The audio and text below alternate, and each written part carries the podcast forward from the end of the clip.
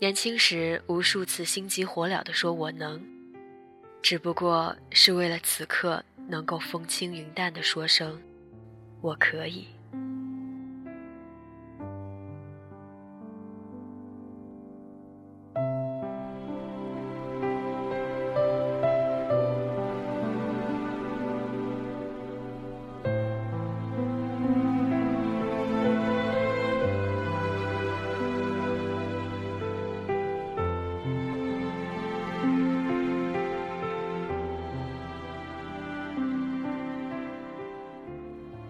大家好，这里是荔枝 FM 幺八零八四，昨天的你的现在的未来，我是主播背着吉他的蝙蝠女侠。今天要和大家分享的文章选自大兵他们最幸福中的一个女人的环球流浪。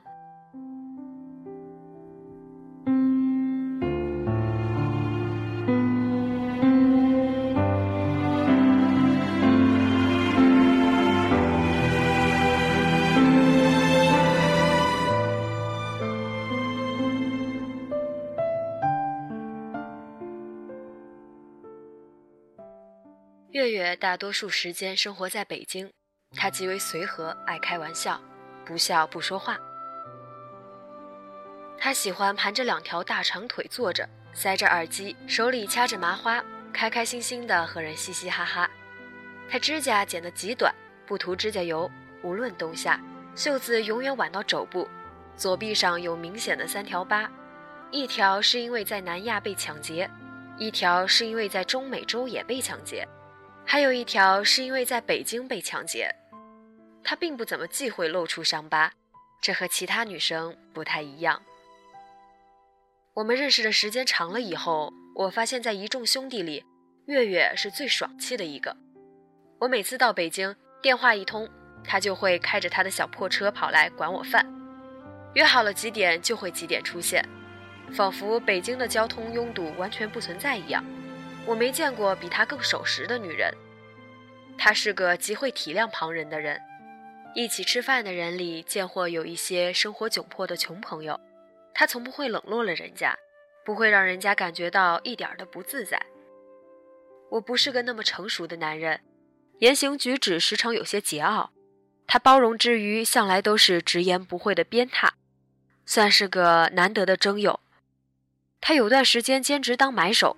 经常跑去首尔扫货，我半夜给他打电话，絮絮叨叨说自己的烦心事儿，他顶着国际长途加跨国漫游陪我煲电话粥。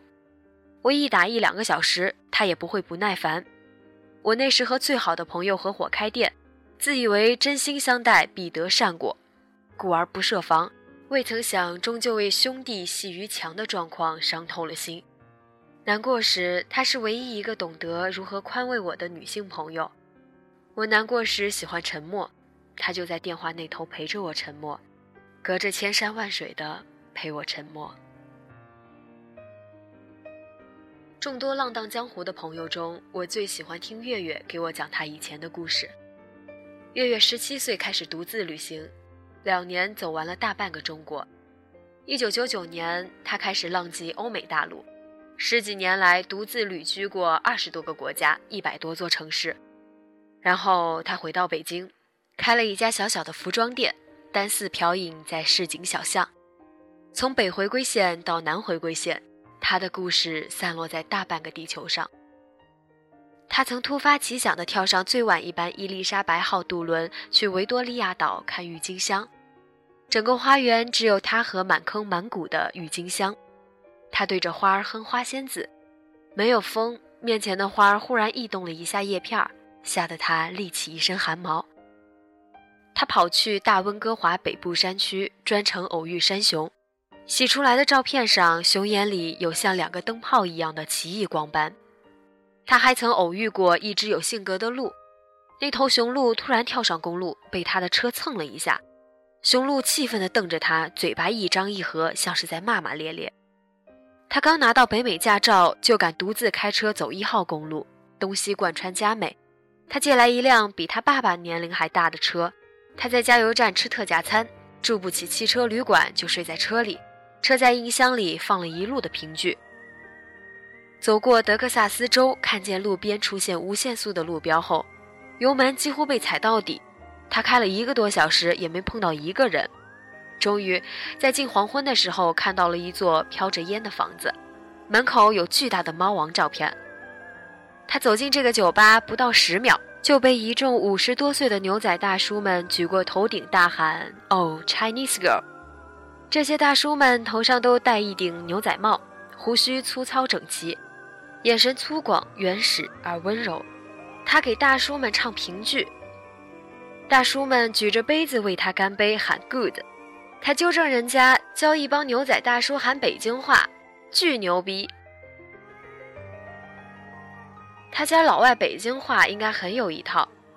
有一年，他旅居新加坡，为了糊口给《联合早报》撰稿，为了挣出下一程的旅费，兼职教富有的华裔后代中文。那刁钻调皮的孩子每天被他骂哭，却在多年后专程来北京看望他。被他培训出来的北京口音一点也没遗忘。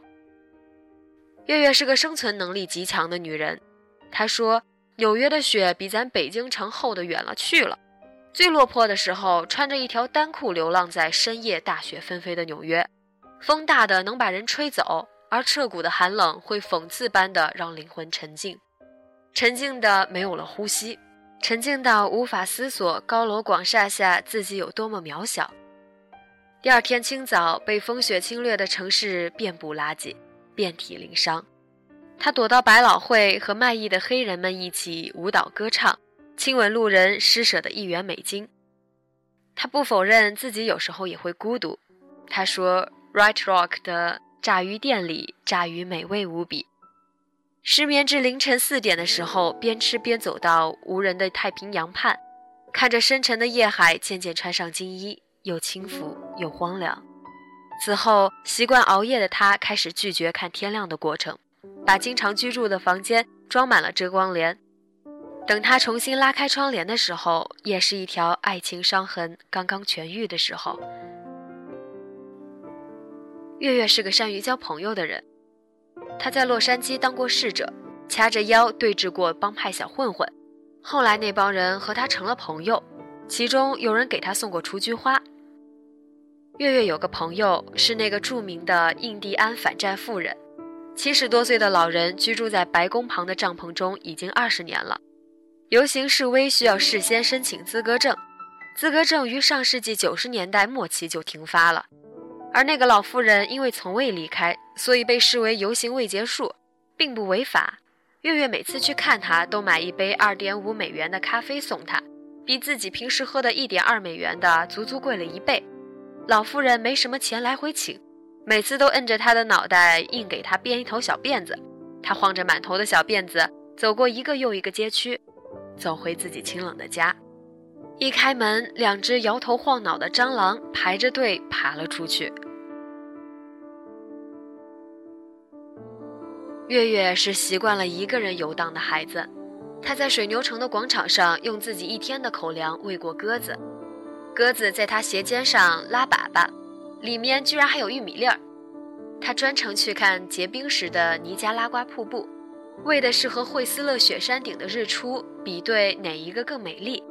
然后一个人在瀑布旁边吹灭自己的小小生日蛋糕，蜡油滴答在手背上，烫得心里麻了一下，又酸了一下。他有过各种打工的经历，稍有余钱就去进行各种旅行，一只二手行囊塞满了全部家当。在班夫闹鬼的百年古堡，他发现床头柜抽屉中的圣经是翻开的，他看到一句话，记了小半辈子。不要为生命忧虑吃什么喝什么，为身体忧虑穿什么。生命不胜于饮食吗？身体不胜于衣裳吗？他念着这句话，给自己缝补外套，却忘记了拔针。一个路人在街头拦住他，温柔地帮他掐断线头。他说：“可惜他年龄大的足以当我的祖父了。”如果有人爱读小故事，月月历经的故事是可以写成系列丛书的。别人羡慕不已的经年旅行，于他而言，貌似是再自然不过的日常生活。他从不会刻意去渲染标榜，已然进入到另外一种境界中了。只是我一直不知道驱使他这样去生活的力量来自何方。我认识月月的时候，他已经安居在北京，不再飘荡。我问他：“你这种在外面走野了的人，怎么就能狠下心回来了呢？”他向来有话直说，可那天却嘻嘻哈哈的打了半天太极。后来我又问过一次，他骂我矫情，依旧没有清晰的回答我。我第三次问的时候，他沉默了。隔天，他在微信上用一段文字回答了我的问题。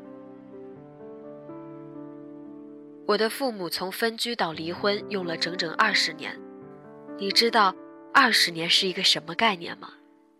他们的价值观无法契合，虽然相爱却相互折磨，同时折磨着无能为力的我，而我自己最初的情感经历亦是如此，挫折之深粉碎了我对家庭生活的所有向往，这一切迫使我背井离乡去独自生长，绕着地球去浪荡，直到我习惯了这种浪荡。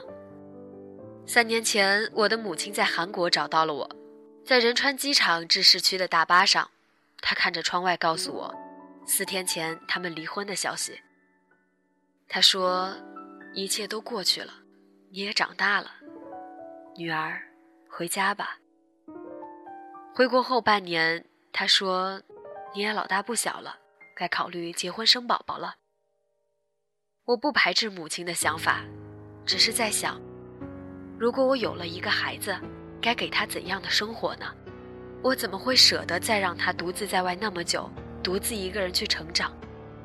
我还没有靠谱的结婚对象，就开始忧虑孩子会重蹈自己的覆辙，这是不是有点可笑？更可笑的是，居然被一个刚认识几分钟的人拽去试穿了婚纱，生平第一次穿婚纱就这么浪费掉了。所以，大兵，你打算怎么弥补我？我回复他：“月月，我郑重地向你承诺，无论你哪天举行婚礼，我都会穿上礼服，站到你身旁。”